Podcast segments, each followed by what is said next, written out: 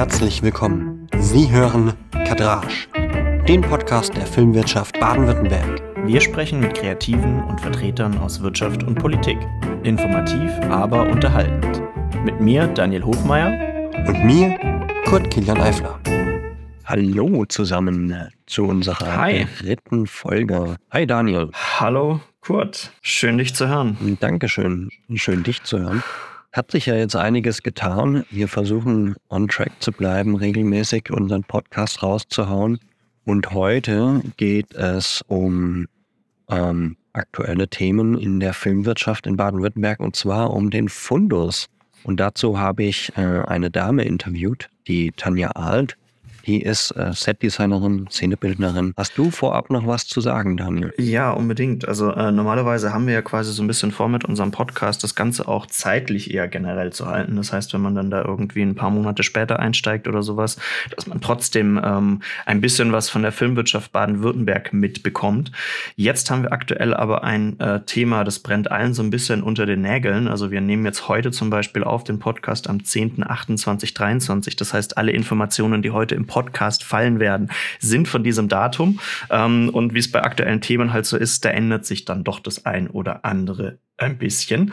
Ähm, und wie du schon richtig gesagt hast, wir wollen heute über den SWR-Fundus sprechen und über die ähm, Kostümbildnerinnen beziehungsweise äh, ja Set-Dekorateure, die äh, da direkt mit verbunden sind. Und da hast du ja, wie du gerade gesagt hast, äh, ein gutes Interview dazu geführt, ne? Richtig. Und äh, gleich vorneweg auch eine Richtigstellung. Das Interview ist schon ein bisschen her. Es war, meine ich, im Mai. Und da hatten wir noch andere Informationen. Damals bin ich noch davon ausgegangen, dass der ähm, Fundus äh, die Möbel, die Requisiten und die Kostüme verkauft war, was zu dem Zeitpunkt tatsächlich nicht richtig war. Aber das werden wir dann im Nachhinein abholen. Was es vielleicht sonst noch Interessantes gibt im Interview mit der Tanja Alt ist, sie erklärt auch so ein bisschen, was ähm, Setdesign ist, was Szenebildner so machen. Das ist so im Allgemeinen interessant und auch zeigt sie von ihrer Seite, was es denn, wie die Arbeitssituation an sich so in Baden-Württemberg und in der Branche ist. Genau, und damit würde ich sagen, Interview ab. Viel Spaß. Hören wir doch mal rein. Ja, heute hier mit Tanja Alt, Szenebildnerin, Setdesign, Setrequisiteurin, schon seit 1996 im Geschäft drin und äh, Preisträgerin. Hast schon einige Preise gewonnen mit deinen Filmen, wo du mitgewirkt hast. Ähm, hast aber auch schon ganz andere Sachen gemacht als ähm, Setdesign, sage ich jetzt mal. Ähm, ja, Tanja, stell dich doch mal kurz vor, was so dein Hauptgebiet ist und wie, wie hast du angefangen? Wie bist du denn? Ja, okay. Also, hallo erstmal. Und äh, das war ja eigentlich eher durch Zufall auch, weil Freunde von mir an der Filmakademie in Ludwigsburg studiert haben, die ersten Studiengänge, Projekte hatten und gemeint haben, du bist doch handwerklich talentiert, hast du nicht Lust, zum Zeit auszuhelfen? Da dachte ich, spannend, mache ich mal. Und von dem Moment an kam ich da dann auch nicht mehr weg. Und äh, es hat natürlich irre Spaß gemacht, gemeinsam die Projekte zu entwickeln. Also wirklich auch das Gemeinsame. Ne? Da haben alle Studenten in allen Gewerken miteinander die Filme entwickelt, gebaut, gebastelt, getan, gemacht. Und ähm, ja, und dann ging ich als, dann ging es weiter. Dann hat mich der Film nicht mehr losgelassen. Dann bin ich als Innenrequisite verhandelt worden und nach Berlin gegangen, quasi für viele, viele Jahre und habe dann durch Stuttgarter Kollegen zum Glück auch wieder die Chance gehabt, ins Szenenbild wieder einzusteigen. Eine kurze äh, Zwischenfrage. Hast du irgendwann mal eine richtige Ausbildung gemacht oder bist du quasi so im Film aufgewachsen? Ja, ich habe äh, angefangen, Schau äh, Schauwerbegestalterin zu lernen. Eine Ausbildung, das ist Schaufensterdekorationen damals okay. noch, die gibt's heute so kaum noch. Aber das war auch schon sehr handwerklich und äh, wollte Kunst studieren, habe das schon parallel vorbereitet und bin dann quasi ja, weggeangelt worden und war dann an der Filmakademie. Da gab es aber ja damals den Studiengang Szenenbild noch gar nicht. Hast du, hast du den mit aufgebaut oder wie? Nee, tatsächlich gar nicht. Also auch, weil als ich dann weggegangen bin, 99, war das, glaube ich, auch noch nicht im Gespräch. Das kam dann später erst auf. Ich weiß selber gar nicht genau, wann der erste, wann das erste Studienjahr da zustande kam. Wir haben noch in den alten Kasernen, wo die heute drin sind, also Abteilung Szenenbild in den alten Kasernen, haben wir noch eingerichtet und noch gedreht und das war natürlich auch irre. Und dann bist du nach Berlin. Wie lange bist du nach Berlin, weil es mehr Möglichkeiten gab oder weil du einfach nur ein konkretes Angebot hattest? Ich hatte ein konkretes Angebot damals, was ganz toll war. Aber natürlich war es auch so, dass viele, sowieso auch Studenten, nach Berlin gegangen sind, da nach der Filmakademie. Und man sich da getroffen hat. Und das war so dieser Kosmos, ne? wo alle dachten, da müsste man sein, damit es dann weitergeht und man sich dann noch abends und mittags und keine Ahnung noch an den Wochenenden trifft und immer schön über Film redet. Da gab es nichts anderes, da gab es nur Film. Aber war eine gute Zeit. Wie lange warst du dann in Berlin? Zehn Jahre, habe dann aber auch selten in Berlin gedreht oder man ist dann natürlich viel unterwegs und äh, aus privaten Gründen noch meine Mutti ist Berlinerin und für mich war das ein guter, guter Grund auch mir die Mutterstadt mal nach Berlin dann direkt nach Baden-Württemberg? Nach Leipzig dann eigentlich. Dann zehn Jahre Leipzig. In Leipzig hatte ich die Möglichkeit, ein Atelier und eine Wohnung, Preis, Leistung gut und habe da auch viel gedreht und tolle Freunde gehabt. Gibt es irgendwie so außergewöhnliche Projekte, die dir momentan in Erinnerung bleiben? Ja, einige natürlich. Großartig war es mit Maria Schrader drehen zu können. Vor der Morgenröte. Mhm. Die Stefan Zweig-Verfilmung. Okay. Das war eine ganz, ganz tolle Arbeit. Da war ich allerdings als Innenrequisite oder Setdeck noch am Start. Wir waren viel unterwegs, also auch auf einer kleinen Insel am Äquator, Sao Tome in Afrika. Schöne Erfahrungen gemacht, auch da auch gelernt, ja, mit wenig viel machen zu können und den Umgang mit anderen Menschen und großartig auch zu sehen, wie Maria Schrader mit den, mit den Schauspielern gearbeitet hat, überhaupt mit dem ganzen Team. Also es war, war ganz, ganz, eine ganz aufregende Reise. Was machst du gerne? Warum machst du das? Was treibt dich an? Die Leidenschaft. nee, nee, ähm, ja, immer wieder neue Dinge, also immer wieder neue Projekte, neue Aufgaben, neue Welten, neue Menschen, neue Familien, neue Orte, Reisen. Spannend, aufregend, wunderbar, Welten zu erschaffen, die man später dann auch im besten Falle im Kino oder im Fernsehen sieht. Großartig. Ich habe tatsächlich den einen List Film, der mir ad hoc in den Kopf kommt, den ich aus der Liste gesehen habe, ist Borga. Den fand ich sehr, sehr gelungen, sehr schön. Auch ist er tatsächlich ein baden-württembergischer Film. Also viel in Baden-Württemberg gedreht, auch natürlich Ghana, aber ja, auf jeden Fall ein großer Teil in. Ja. Warst du dann auch mit in Ghana? Nein, Film? leider nicht. Also das wurde ein Jahr vorher gedreht. Ich wurde dann auch erst für den deutschen Teil okay. angefragt. Ja, natürlich auch ein großartiger Film. Da gibt es ganz viele. Also wenn ich jetzt davon anfangen würde, ne, nochmal deine Frage. Ja, ja. Empfiehlst du in dem Bereich eine Ausbildung? Was sind denn so die Einstiegsmöglichkeiten, Ausbildung, Studium? Da bist du natürlich jetzt ein bisschen spezifischer. Gibt es da Unterschiede? Ist das alles so ein, ein Department, Set Design, Requisite? Gibt es natürlich große Unterschiede einerseits. Ich glaube, eine Requisitenausbildung, obwohl doch an den, in den Sendern und am Theater kann man sie noch machen wahrscheinlich. Ähm, also zwischen Requisite und Szenenbild sind natürlich schon große Unterschiede, da ja die Set-Requisite auch mit am Set, mit Regie, Kamera, Schauspielern und so intensiv mitarbeitet an der Entstehung der der Umgebung gar nicht so involviert ist, sondern dann ja erst dazukommt, wenn gedreht wird und so. Und ich denke, ja klar, viele kommen jetzt über die Szenenbild-Studiengänge rein. Ich fand den Weg damals auch ganz spannend und würde mir wünschen, dass, das der, dass der heute auch noch möglich ist, dass man als Requisite beim Film auch anfängt. Mhm und dann sich da so ein bisschen hocharbeitet im Sinne von hocharbeitet, blöder Begriff, aber da weitergeht und äh, aufgrund der Erfahrung, die man macht, am Set zu sein, genau zu wissen, wie funktioniert's, wie funktioniert Licht, wie funktionieren Räume, wie funktioniert die Arbeit zwischen Kameraregie und Schauspielern. Und dann weitergeht. Und das finde ich als Praxislehrgang ganz, ganz großartig. Okay, weißt du, wie aktuell die, die Ausbildungssituation in, in Baden-Württemberg ist? Was es da für Möglichkeiten? Kann ich dir leider so nicht sagen. Also ja, Filmakademie und äh, ich weiß auch gar nicht, wie da, die, wie da der Run drauf ist. Äh. Wie sieht denn das dann aus, wenn man eine Ausbildung hat? Wie geht's denn dann weiter, gerade in Baden-Württemberg? Also du sagst, viele gehen danach nach Berlin. Siehst du es wirklich als notwendig, nach Berlin oder in eine große Stadt wie München oder Köln zu gehen? Wahrscheinlich. Im ersten Moment kann ich mir fast vorstellen, dass es schon Sinn macht, weil da die Produktionen vielleicht stattfinden. Auf der anderen Seite ist es aber genau das Problem, dass uns dann hier die, der Nachwuchs wegbricht. Ne? Also schön wäre es auch, wenn man sie halten kann. Früher ging das ganz gut noch mit diesen Praktikas auch, die jetzt ein bisschen wegbrechen durch die Mindestlohngeschichten. Ja, und ansonsten hat man ja auch viele dann haben Praktikas gemacht, eins, zweimal beim Film und sind dann nach dem dritten Projekt gleich halt an einer gut bezahlten Position gewesen. Hat man denn die Möglichkeit hier nach einer Ausbildung oder nach einem Studium überhaupt Projekte zu kriegen?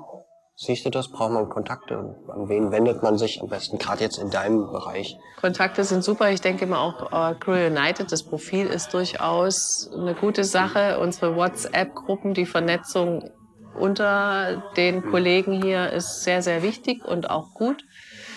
Und da ist schon, ja, für Projekte werden natürlich immer dann auch von der Filmakademie gerne Szenenbildabgänger genommen und eingesetzt. Und Hast du denn aktuell viel Projekte hier in Baden-Württemberg oder bist du eigentlich nur? Ich hatte jetzt einiges. Zum Glück bin ich, freue ich mich auch, dass es sich quasi gelohnt hat, zurückzukommen und auch hier mehr zu drehen. Ich bevorzuge auch so ein bisschen das Entspanntere und ländlich und schöne Geschichten und ein bisschen ruhiger als jetzt Großstadt Berlin, Hamburg, wo alles nur noch Bum Bum Bum macht und äh, viele natürlich im ersten Moment, wo sie sehen Film, dann sagen, boah, wollen wir gar nicht hier haben. Hier sind die Leute noch aufgeschlossen, freuen sich drüber. Hab aber eine schöne Mischung. Also bin immer so ein halbes Jahr unterwegs und ansonsten dann Projekte hier und versuche halt auch im Herbst jetzt ein Projekt nach Baden-Württemberg zu holen, was auch klappt. Darfst du, darfst du da schon drüber reden? Das wird eine SWR-Produktion okay. sein mit einer Hamburger Produktionsfirma und aber da schaue ich natürlich auch, dass die Leute hier regional, also auch mein Team aus, aus Stuttgarter Raum kommt oder liebe Kollegen, die ich eh schon kenne und wir gerne zusammenarbeiten.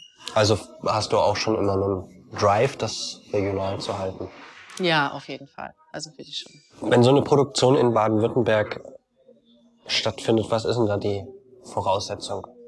Was braucht man denn da? Ja, dementsprechend natürlich schöne Locations. Mhm so schöne Drehorte und eigentlich ja auch ein Requisitenfundus wäre auch großartig, wenn du darauf vielleicht auch. Wie machst du das jetzt in dem anstehenden Projekt? Greifst du auf den Requisitenfundus zurück? Wir haben ja das äh, Problem, dass er seit zwei Jahren schon für uns nicht mehr zugänglich ist und ich habe aber tatsächlich auch schon vor einigen Jahren einen eigenen Fundus aufgebaut, auf den ich viel zurückgreifen kann, was ganz gut ist. Aber natürlich fehlen da große Möbel und und und. Ansonsten fährt man jetzt nach München zur FTA. Das versuche ich allerdings zu vermeiden. Bis jetzt geht geht es auch ganz gut, weil dann arbeite ich mit eBay oder über eBay, sagen wir mal so, und äh, gerne über Sozialan- und Verkauf, wo man auch noch was Gutes dabei tut. Ne? Man kauft die Dinge, die haben schon, sind schon ein bisschen gebraucht, haben schon einen Geist, haben ja. schon was erlebt, riechen schon, haben eine Haptik. Und äh, man kann die dann auch wieder zurückbringen im besten Fall und hat damit was Soziales getan mhm. und Green Production auch. Also. Das ist natürlich ein wichtiger Punkt. Aber ne? sicherlich fehlt der Fundus nicht zu Hast du regelmäßig drauf zugegriffen? Ja, wir hatten viel damit zu tun. Wir haben einmal auch, ich habe ja den letzten Willen gemacht. Das ist eine ganz großartige Serie gewesen vom SWR. Da haben wir eine Villa ausgestattet, 33 Räume, die war vorher leer, da war nichts. Und wir haben dann also LKW-weise zum Glück damals noch vom SWR Fundus Möbel ausgeliehen und damit die Villa eingerichtet. Das wäre jetzt gar nicht mehr denkbar. Ich wüsste nicht, wie es geht. Weißt du, wie es weitergeht mit dem Fundus?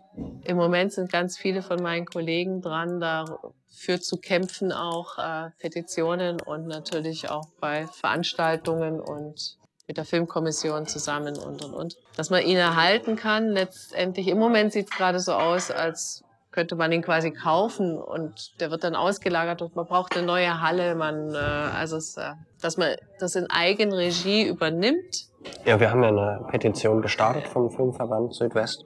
Gibt da Neuigkeiten? Ah, wow. Ja. Erzähl. Wow. Oh, ich hoffe.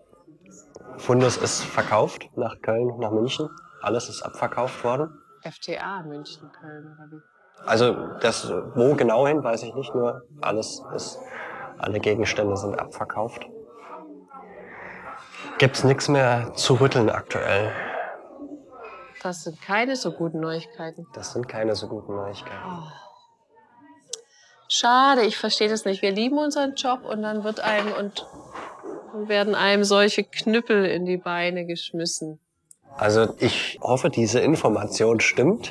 Wir können sie ja auch rausschneiden, wenn sie nicht stimmt. Aber das ist unsere aktuelle Information, dass es jetzt tatsächlich verkauft ist, die ganze Inhalt und ja. Aber du weißt nicht, ob es auch einen Filmschaffender oder ob es... Nee, nee, es ist an die anderen zwei Bundesstandorte, ähm, öffentlich-rechtliche müssten da in Köln und... Wow, das heißt, die Sachen werden abtransportiert. Gut, einerseits zum Glück nicht weggeschmissen, das wäre, das hätte uns alles das Herz zerrissen. Aber so ist es also Green Production und ökologisch und so weiter nicht sinnig für uns nach Köln oder Hamburg zu fahren.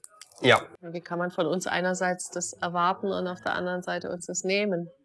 Zum einen denke ich und weiß nicht, was du dazu denkst, da darfst du dir gerne auch noch deine Meinung mitteilen, dass wir gerade in Baden-Württemberg, da wir diese Screen Production so mit aus der Wiege gehoben haben, eigentlich das eine unserer zukünftigen Stärken sein könnte, gerade im fiktionalen Produktionsbereich, wenn es nicht mehr in die Postproduktion geht. Und wir uns dadurch eigentlich was verbaut haben, was wir eigentlich wieder neu aufbauen müssen. Absolut. Das stimmt. Ich weiß nicht, wie du es siehst mit Green Production, was du für Maßnahmen ergreifst, dass es möglich ist. Ich finde es toll, ein schönes Konzept und unterstütze es gerne, indem ich wirklich also halt versuche, über diese sozialen Kaufhäuser über äh, ja, eBay eigenen Fundus Sachen wiederverwenden, äh, auch ausleihen über Freunde, also wirklich einsammeln, was natürlich mehr Zeit kostet und ein bisschen mehr Geld kostet. Geld im Sinne von, weil man vielleicht länger braucht und nicht an einer Stelle alles ist. Und äh, also von dem her sehr gerne und, und auch bewusst weniger wegschmeißen, weniger einkaufen, habe ich sowieso noch nie gerne gemacht. Ja, bewusst mit den Dingen umgehen und Du baust ja am Set auch viel, oder? Ja, also meine Baubühnenkollegen letztendlich, mein Team Also dann ja. baut ihr das wieder zurück oder was passiert mit dem Material? Versuchen wir immer dann noch weiter zu verkaufen, zu verkaufen im Sinne von für weniger Geld herzugeben an Leute, die vielleicht noch brauchen. Wir haben in äh, Freiburg letztes oder vor zwei Jahren einen großen Film gemacht, viel gebaut und konnten das dann ans Theater abgeben. Also dass wir, da versuchen wir schon auch Leute zu finden, die es gebrauchen können und wiederverwenden können. Und wenn es der Nachbar ist, der damit seinen Wintergarten nochmal vergrößert oder also unbedingt, ganz wichtig. Zeit, Zeitaufwand dafür, lohnt sich das? Es lohnt sich für ein gutes Gefühl. Äh, Zeitaufwand ist größer. Wäre schön, wenn man dafür noch mehr Zeit hätte, aber wir vers- versuchen es irgendwie parallel reinzupacken.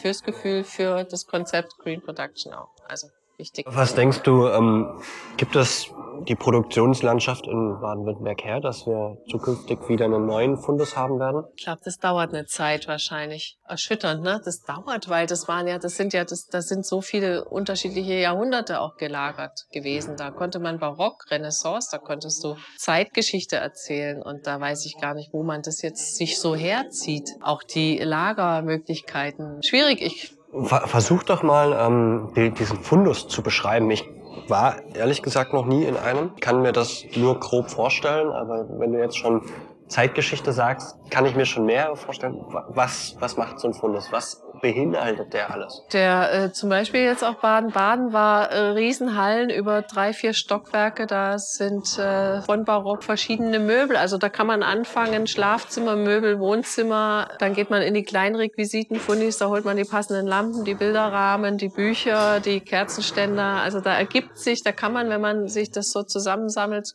ergeben sich Geschichten, Zeit, Zeitreisen und das bis jetzt bis hin zur in die Moderne. Ne? Wenn man aber auch noch ein Fahrrad braucht oder das Polizeischild, ganz wichtig, Schilder quasi, Polizeistation, Notaufnahme, Krankenhaus, historisch, Wochenmarkt, äh, da, da, da, es gibt da alles und das gab alles. Das war Also viel Möbel, gibt's auch Kostüme, gibt's auch Fahrzeuge? gab natürlich ganz viele Möbel, Kleinrequisiten, gab auch einen Kostümfundus. Da kenne ich mich jetzt nicht so aus, aber der ging dann genauso durch so eine Zeitreise. Fahrzeuge eigentlich nicht, das machen wir immer über, über Auto, also Filmauto. Wie gesagt, ich kann mir nicht viel darunter vorstellen.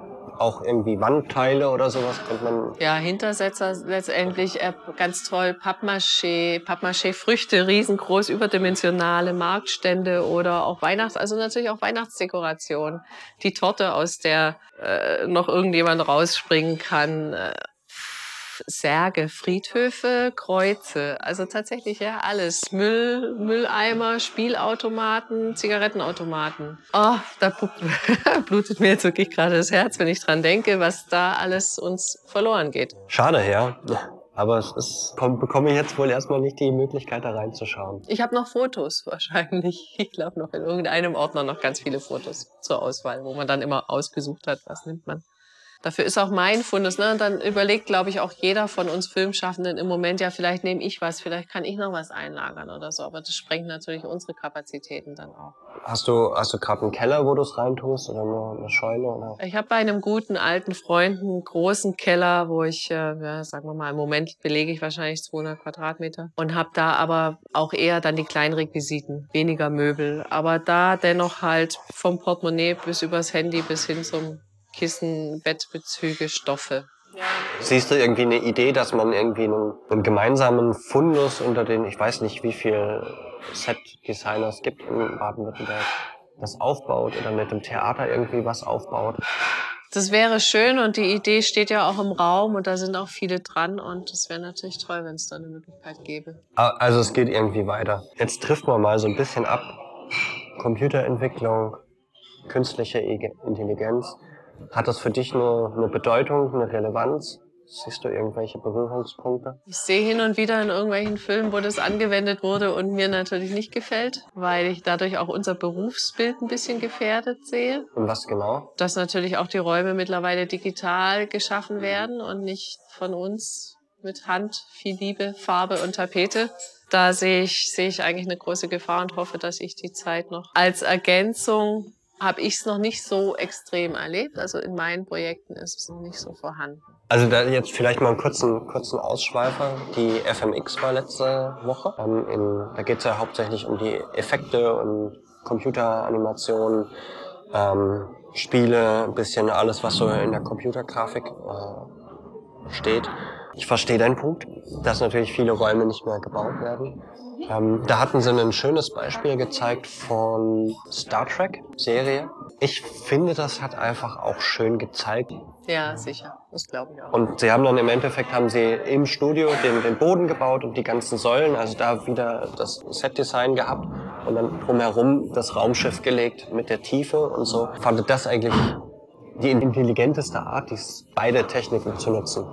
Und dann verschwimmt das auch schön miteinander. Aber so eine virtuelle Production Stage ist ganz schön. Ja, teuer und heftig. Und auch eine Kunst, eine großartige Kunst auf ihre Art und Weise sicherlich. Und vielleicht bleibt es dann mehr oder weniger so, wie es jetzt gerade auch schon ist, dass die verschiedenen Sparten das so nutzen. Ne? Ich würde mir tatsächlich wünschen, dass es bei unseren kleineren Kinoproduktionen und Spielfilmen, dass wir da noch handwerklich kreativ sein können. Und es wird sicherlich auch so bleiben. Und natürlich bei anderen braucht man das schon auch. Ja, also es gibt ja auch Außensets, wo man dann gar nicht anders kann. Ja. Wir rasen durch die Themen. Gibt es sonst irgendwie Neuigkeiten bei euch im Bereich Szene, Bild, Set-Design? Von dieser Entwicklung habe ich jetzt, kriege ich nicht so viel mit. Wieder ein bisschen negativ eingestellt. Es gibt keine äh, Neuigkeiten jetzt, wo ich wüsste, dass die uns unterstützen oder wie auch immer. Ähm, letztendlich ist es leider nur so, dass wir immer mehr kämpfen müssen um Teamstärke. Das kann ich nur so. Und ich glaube, da würden auch alle meine Kollegen das unterschreiben. Ja, kommen wir doch einfach mal darauf. Wie, wie ist die Lage? Wie ist die Lage in der Produktion? War es Ja. mal besser? Wird es Ja, ich fand's, ich fand's schöner. Ich habe auch wirklich mit Leidenschaft da angefangen und das, wir hatten damals noch 30 Drehtage für 90 Minuten. Wir haben jetzt 21, wenn wir Glück haben. Das ist schon mal, da fehlen schon einige Tage. Die Bücher werden aber nicht kleiner und die Ansprüche auch nicht. Die Gelder werden aber knapper und Personal, Zeit und Aufwand wird immer wahnsinnig verhandelt auf eine anstrengende Art und Weise leider und siehst du, dass die Qualität bei dir auf der Strecke bleibt? Oder in eurem Bereich? Ich glaube im Moment noch nicht, muss ich, äh, äh, möchte ich gerne sagen, weil wir immer noch alles geben. Und das geht halt dann auch auf die eigene Gesundheit und die Kapazitäten. Und ich mir aber jetzt mittlerweile auch ein bisschen überlege, ob ich dann einfach zurückschraube. Also ob ich keine 200 Prozent mehr geb, geben möchte, geben kann, sondern ob ich dann halt nur noch 100 Prozent gebe, um, um mein Team und mich auch dementsprechend zu schützen. Tatsächlich. Was ich aber bedauern würde, weil deswegen mache ich den Job ja eigentlich nicht. Wie, wie sieht denn dein, dein Team aus? Du sprichst von einem Team, was, wer gehört denn alles dazu? Mein Team ist letztendlich eine Assistenz, Szenenbildassistenz, Außenrequisite, die sich ja auch kümmern um die ganzen Spielrequisiten, also ranholen, äh, fängt beim Auto, beim LKW, beim Polizeiwagen an, Hubschrauber, keine Ahnung, richten eigentlich auch die Motive mit ein, Spielrequisiten, ähm, die holen die Dinge dann noch ran mit mir zusammen oder in Absprache, die dann die Innenrequisite am Set dann auch betreut mit den Schauspielern. Genau, Außenrequisite, Requisitenfahrer, der mitorganisiert, holt, randschafft, fährt, macht und äh, Innenrequisite am Set, die das Ganze dann betreut. Baubühne, die baut für uns, dann partiell oder temporär natürlich, mal eine Woche Vorbau, je nachdem, was gebraucht wird. Und äh, es gibt aber auch so schöne, so schöne Strukturen und vorgegebene Teamstärken eigentlich schon, je nachdem, wie viel Budget ein Projekt hat, das äh, umso so größer könnte ein Team sein, aber da wird selten drauf geachtet, sagen wir mal so. Was Was hast du so Vorlaufzeiten bei 21 Drehtagen? Grundsätzlich habe ich eigentlich sechs Wochen Vorbereitungszeit. In meinem Fall dann äh, Außenrequisite, der Rest so fünf Wochen, kann man mal sagen. Oftmals geht es natürlich schon im Vorfeld los mit Drehbuch, erste Besprechungen, Zoom-Calls, ähm, Motive schauen und, und, und. Aber ja, letztendlich sechs Wochen Vorbereitungszeit. Und ich habe gesehen, du hast auch einen, einen Credit als Art Director drin. Ähm, sieht man ja auch immer wieder. Ja, welcher war denn das jetzt nochmal? Ah, das war, weiß ich nicht, aber vielleicht kannst du einfach mal beschreiben, was so ein Art Director macht oder ob du das tatsächlich machst. Ich glaube, der, der, das ist einer der, das ist ein Credit, ne? Das ist immer so ein bisschen auch ein zwieschneidiges Schwert. Wir überlegen uns manchmal, was ist der Unterschied zwischen Art Director und Szenenbildner? Art Director kümmert sich dann ein bisschen mehr um die Baugeschichten, also betreut das Bauliche auch mehr. Okay, das machst Das äh, mache ich aber jetzt in meinen Projekten, wo ich als Szenenbildnerin arbeite und gar keinen Art Director habe, mache ich das automatisch. Also ich bin in enger Kommunikation mit der Baubühne. Wir entwickeln gemeinsam, wie, wie sieht der Raum aus, wo bringt man eine Wand raus, wo wird eine Treppe gebaut, was, wo braucht man eine Rampe, wie sieht die aus, wie groß, wie lang und wird alles gemeinsam entwickelt. Jetzt haben wir verschiedene Begriffe. Was ist der Unterschied zwischen Szenebild und Setdesign? Kann man wortwörtlich viel reininterpretieren? Da glaube ich tatsächlich, äh, gibt's keinen großen Unterschied. Ich glaube, Szenenbild und Setdesign. Setdesign ist der englische Begriff für Szenenbild. Dann gab's noch mal die Frage, auch kam auf Production Design und Szenenbild. Ich glaube, die Frage könnte ich ein bisschen einfacher Das ist beantworten. Szenebild, Production Design. Ja. Production Design an sich beinhaltet dann eigentlich nochmal, dass man äh, den kompletten Film auch betreut, dass man also wirklich noch vielleicht, was ich aber eigentlich auch gerne mache, die Farben vorgibt, ne? Farbkonzept, in welche Farbrichtung gehen wir und dann noch Kostüm mit reinholt auch und Licht mit designt, Lichtinstallation, wobei das da gibt's dann manche Produktionen, die nennen einen Production Designer, finde ich auch ganz schön, weil man ja doch auch diese 360 Prozent da Also dann nochmal die Stufe höher, dass man das Kostüm auch mit bedenkt und das dann steuert. Und ähm, für mich immer schwierig zu verstehen zwischen Außenrequisite und ja, Innenrequisite. glaube ich, viel. ich äh, habe mir das so am Anfang hergeleitet, der eine arbeitet halt im Raum und der andere außen Raum, alles was außen ist. Aber was ist da genau der Unterschied? Das ist lustig, weil das wurde ich oft gefragt natürlich, ne, warum stehst, bist du jetzt hier draußen im Regen und nicht drinnen oder so ungefähr. Ähm, Außenrequisite ist tatsächlich das die Vorbereitung, die Requisiten herzustellen, zu organisieren, seien es die Autos, sei es jetzt aber auch das Schreiben vom Rechtsanwalt, ein Brief, der vom Schauspieler geöffnet wird, was steht da drin, ähm, Außenrequisite organisiert und beschafft und stellt die Requisiten her, die dann die Innenrequisite am Set mit Schauspielern, äh, Regisseuren, Kamera betreut und Innenrequisite letztendlich auch. Also wir richten ja auch die Räume ein, die Außenrequisite kommt und bringt alles quasi für den Drehtag und dann gehen wir aber auch wieder. Also wir verabschieden uns bei unserem Kollegen, Kollegin von der Innen, sagen, ruf an, wenn irgendwas ist, wenn was fehlt, klar, aber wir sind dann wieder unterwegs und richten wieder neue Motive ein oder bauen Sachen zurück. Äh, Außenrequisite ist im Büro organisiert weiter, während innen für uns quasi stellvertretend am Set ist, schaut, dass alles schön aussieht, auch mal die Vorhänge mal wieder gerade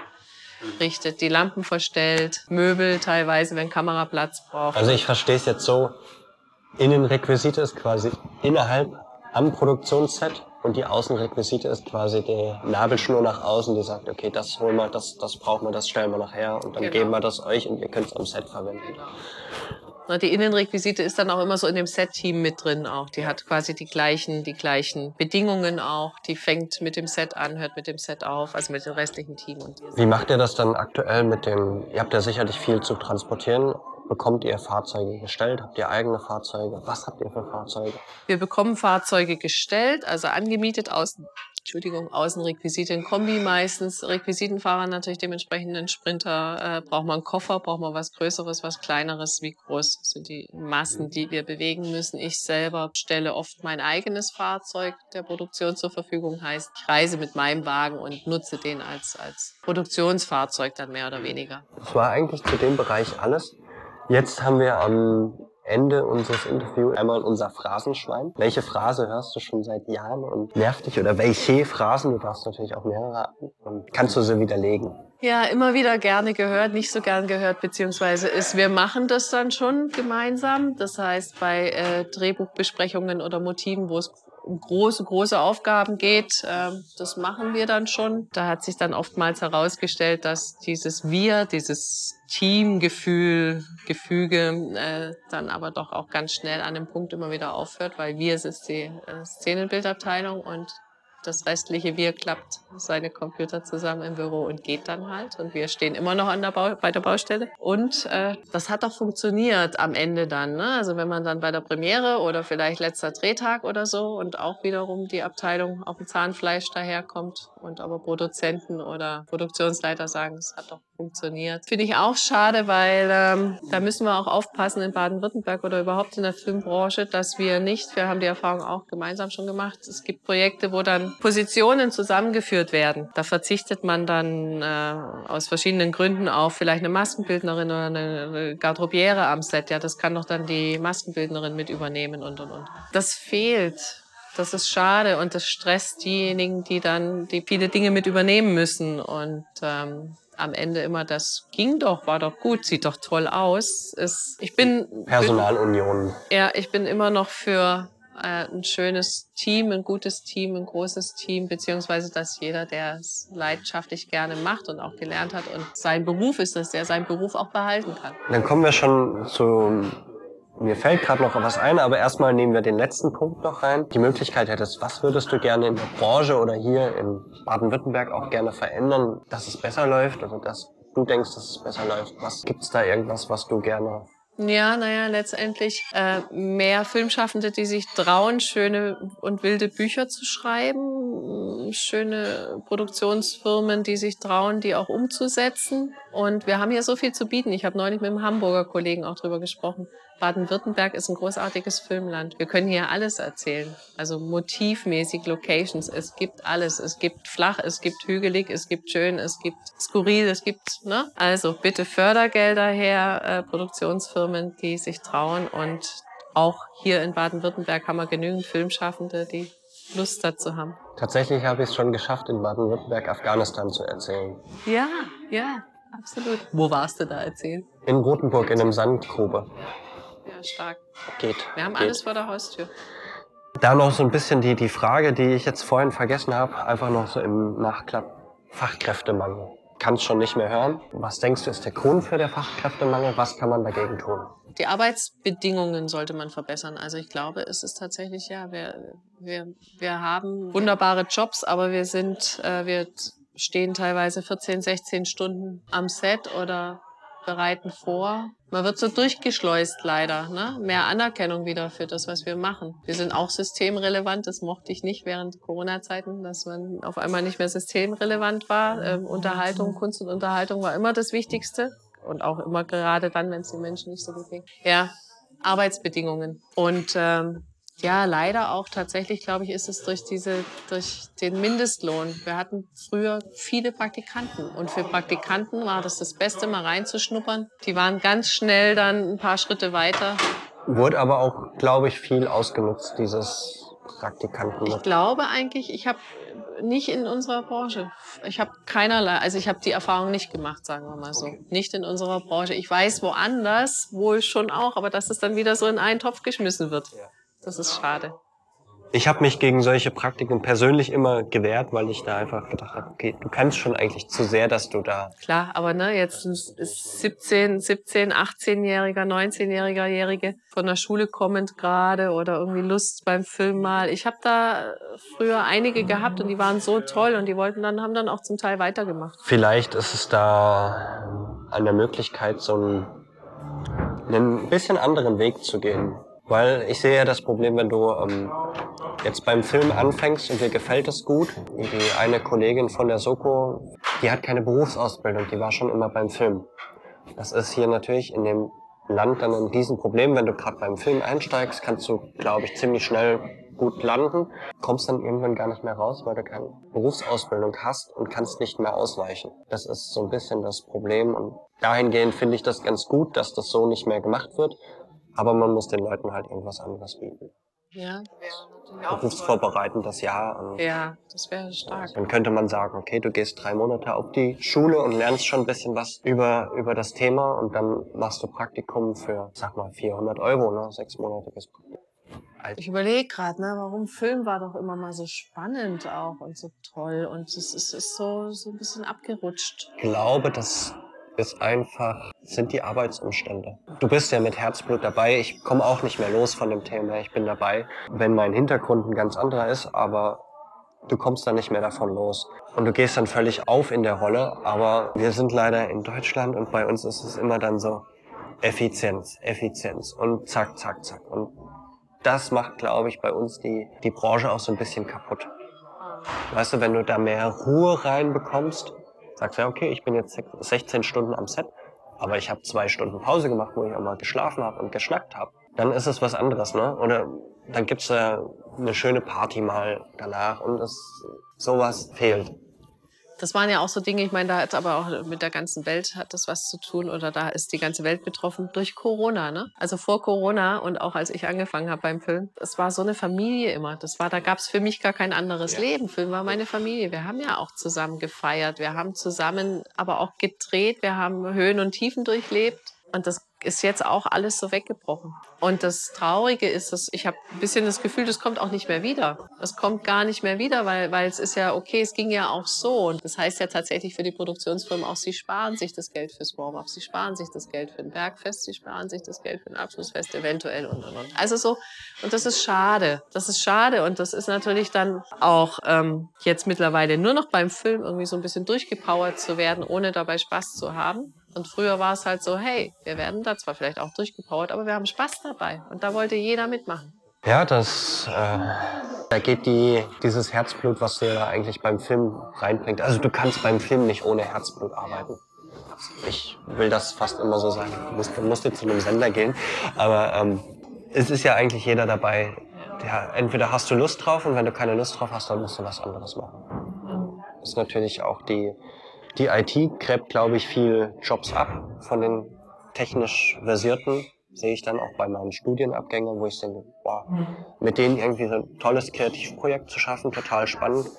Die sitzen jetzt bei irgendwelchen IT-Firmen, die innerhalb das Zweifache an Geld zahlen. Wo sie ihre 38 Stunden die Woche arbeiten, kostenlos ihre Getränke kriegen. Das hat mich auch gewundert. Wir hatten ja, wir hatten irgendein Projekt, da hatte ich einen, einen Skriptassistent eingestellt der war danach bei einem Projekt in Hamburg, wo er ganz normal nach Tarif bezahlt wurde, aber von diesem Geld, was er kriegt, Unterkunft und Essen zahlen muss. Ja, Wahnsinn. Das ist das bei dir auch so? Äh, zum Glück mit der Unterkunft zumindest nicht mehr. Also die wird mir gestellt. Die muss ich nicht bezahlen, sonst glaube ich, würde ich das auch nicht unbedingt machen wollen. Catering muss man immer kämpfen, also Spese müssen, Spesen müssen wir immer kämpfen. Leider auch. Das verstehe ich nicht, weil ich glaube, das war eigentlich mal auch festgelegt. Das können Firmen eigentlich auch absetzen. Und das sind so, das sind so, es könnte so einfach sein, ja. Also wenn du so intensiv arbeitest, dann ist natürlich auch eine Übernachtung und Essen existenziell. Das sind die Dinge, mit denen kriegst du ein Team, mit denen, mit dem, das ist psychologisch so wertvoll. Und daran, ja, und da wird aber gespart. Da wird auch noch gespart. Und dann fängt es an, anstrengend zu werden. Wenn ich nicht gut schlafen kann und irgendwie noch mich dann von kalter Pizza ernährt, dann ist die Leidenschaft am Leiden. Aber ja, ne, aber letztendlich ne, Baden-Württemberg großartig, toll und schön. Ich hoffe, dass hier mehr passiert und natürlich wäre es auch schön, wenn wir trotzdem noch eine gute Idee für einen Fundus finden. Ja. Das ähm, ist unser Ziel, das hier wieder so ein bisschen aufzubauen und zu hoffen, dass sich im Thema Fundus noch ein bisschen was retten lässt, sag's mal retten lässt, ja. Aber das Gefühl ist so, dass die Leute, die das kontrollieren, so ein bisschen auch unter der Hand jetzt wegbügeln wollen ohne dass von außen noch jemand Einfluss nehmen kann, von der, aus der Branche oder aus der Politik.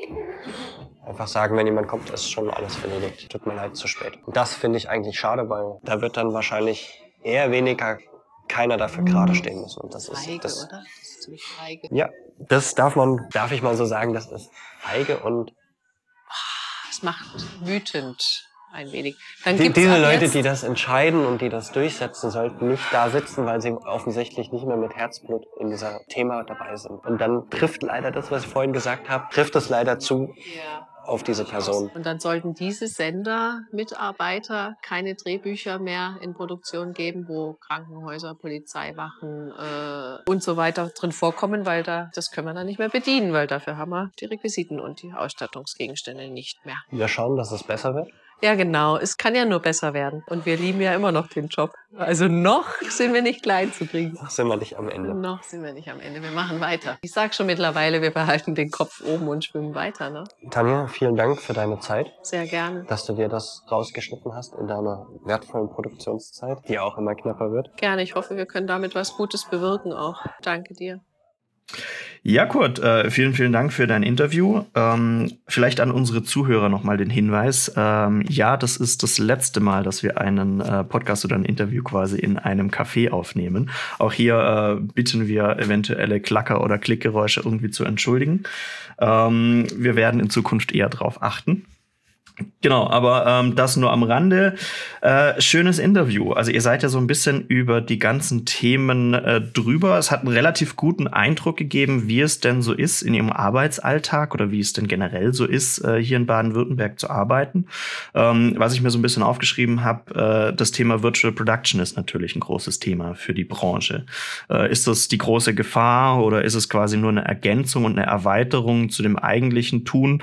Ähm, was sind so deine Takes aus dem Interview? Oder wie seid ihr da am Schluss dann auch verblieben? Genau, also ich war ja auch in dem Rahmen nochmal auf der FMX und habe mir das angehört. Wir hatten auch noch äh, Medienproduktion der Zukunft, ein Branchentreffen, wo die Animations- und äh, CGI-Branche in Baden-Württemberg sehr stark vertreten war.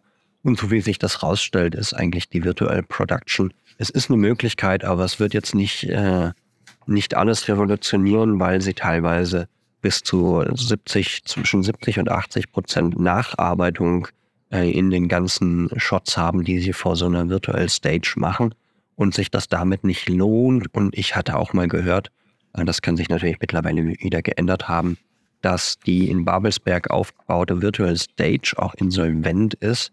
Da wurde 1899 mit Netflix gedreht und Netflix dreht das, glaube ich, nicht weiter, gibt keine zweite Staffel, das ist der aktuelle Stand. Ähm, und die Stages, also die Betreiber sind, haben wohl Insolvenz angemeldet. Das hatte ich mal gehört. Ja, ich finde, äh, also Virtual Production an sich ist ein spannendes Thema und äh, da kann man quasi argumentieren, wie man will. Also entweder im deutschen Markt ist halt vielleicht auf dem Bereich oder auf dem technischen Niveau noch nichts viel los oder äh, auch die Virtual Production wird sich sicherlich weiterentwickeln. Was ich aber sehr spannend finde bei so neuen technischen Möglichkeiten ist, ähm, die nicht immer gleich als, äh, also Beispiel ist da zum Beispiel auch die KI. Ja, jetzt, wo die ganzen Tools kommen, werden ja direkt auf einen Schlag alle arbeitslos. Ich sehe es quasi immer eher so ein bisschen als zusätzliches Werkzeug. Und ich glaube auch für das Szenenbild ist das ein zusätzliches Werkzeug oder kann es das sein? Ähm, sprich, äh, du hattest ja auch im Podcast oder in dem Interview kurz angesprochen. Ähm, es ist ja nicht so, dass man da wirklich jeden Gegenstand am Set irgendwie komplett virtuell ersetzen kann, sondern es braucht ja, um den Effekt zu verkaufen, schlussendlich irgendwie auch einen guten Übergang von dem reellen Set, wo sich die Schauspieler dann in dieser Virtual Stage bewegen, hin ins Digitale. Ähm, und auch das braucht ein enorm gutes und modernes Set-Design. Also für mich hört sich das eigentlich eher so an, hey, euer Job wird interessanter und nicht, ihr werdet ab morgen nicht mehr gebraucht. Oder wie ist da so dein Eindruck? Genau, also ich hatte das Beispiel aus Star Trek äh, genannt, wo sie die Brücke quasi gebaut haben und dann viel äh, Displays im Hintergrund eingerichtet haben. Und das ist, glaube ich, auch das, was so in Zukunft häufig auftreten wird, dass man eine Kombination hat und das Szenebild mit diesen Virtual Displays ähm, verschmalzen lassen muss, wie es auch überall ist. Ich meine, der Greenscreen hat jetzt zwar auch das Filmemachen revolutioniert, aber es sind deswegen keine Jobs verloren gegangen. Genauso sehe ich das auch mit der KI. Manche Leute werden dadurch schneller arbeiten können. Vielleicht werden simplere Aufgaben wegfallen, was ja dann gut ist für die äh, professionellen Kollegen, die irgendwie ihr Expertenwissen äh, genauer einbringen können, ohne jetzt vor irgendwelchen Rotoscoping oder ähm, Mat Replacements oder sowas zu sitzen. Die Dinge, die keinen Spaß machen. Ja. Genau. Ähm, dann habt ihr auch über die ähm, prekären Arbeitssituationen gesprochen, die ja auch in, indirekt oder direkt mit dem Fachkräftemangel zusammenhängen.